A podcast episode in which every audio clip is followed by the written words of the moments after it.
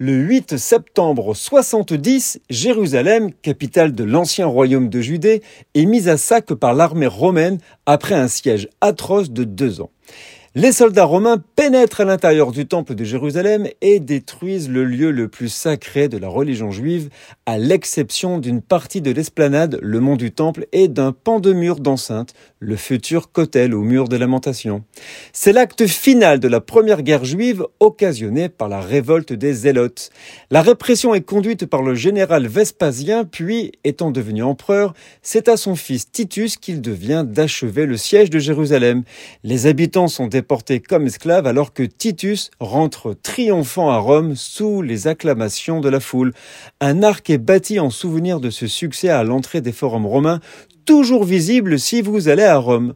Ces bas-reliefs relatent les exploits des Romains en Judée et notamment le pillage des trésors du temple, en particulier un fameux chandelier sacré à sept branches, la menorah. Nous sommes le 8 septembre.